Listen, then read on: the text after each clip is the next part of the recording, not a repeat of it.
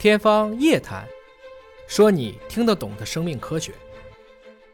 新冠还有肺炎吗？先把这个字好好掰扯一下啊。嗯，那个首先那个那个发音是冠第一声，对，对吧？这是很多人会念新冠，错，它是冠冠状。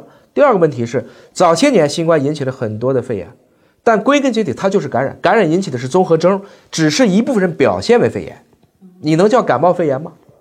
到今天奥密克戎之后，它已经不是肺，它基本是鼻，所以现在几乎都是轻症，重症是本来就有很多基础性疾病，所以它就不是新冠肺炎疫情。某种程度上，它就是新冠或者说新冠病毒病。我们这么讲是对的。第二个问题，新冠现在不该改吗？三年以后又来一个冠，你告诉我叫啥冠呢？新新冠。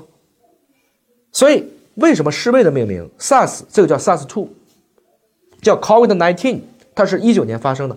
我们的命名就代表了我们对这个名字它的背后的是不是较真儿，是不是很精准的描述了这件事情实际发生的。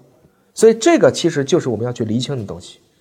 一个国家、一个民族的科学精神，就是要在这些细节上，我反复去推敲哪一种更加的合理和符合我们当下的这样的一个事情，就是新冠综合征。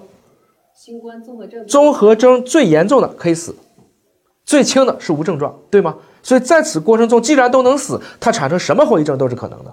所以这个过程中，你越是对感染了解，你越会觉得，其实这就是一个非常在我们漫长的人类演化史当中的这样一个病毒，它不新鲜，是人类的工具这次盯着它看了，你觉得新鲜，病毒一点都不觉得新鲜。你跟我的鼻腔内天然都带冠状病毒，天然都带冠状病毒。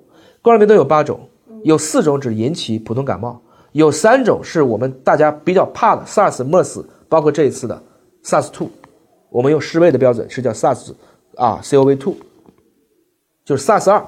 还有一个是最近发现的一个新的病毒，还不太知道它会不会带来一个大面积的一个感染。这是八种能够感染人类的这个冠状病毒。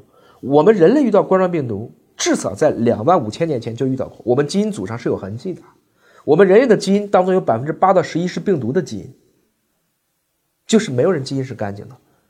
所以这些问题都能理解清楚。如果它都能普及到初中，我们对这个这种病毒、对这种疫情，你会从容很多。微生物才是地球之王。所以你一个问题问完了，我就告诉你，当你这么去思考的问题，你就明白了我们的机遇在哪儿。厘清每一个概念，包括病毒、virus，人的毒吗？是你人类的污名化。是我们俩的肠道内至少携带十一万种噬菌体，吃细菌的病毒。我们俩聊天，我们俩自己感觉是两个人，其实你带满了浑身的细菌、真菌、微生物，还可能还有寄生虫。比如说，我们脸上可能有螨虫，我们肚子里可能有蛔虫。其实我们是两个生态系统在对话和认知，对吗？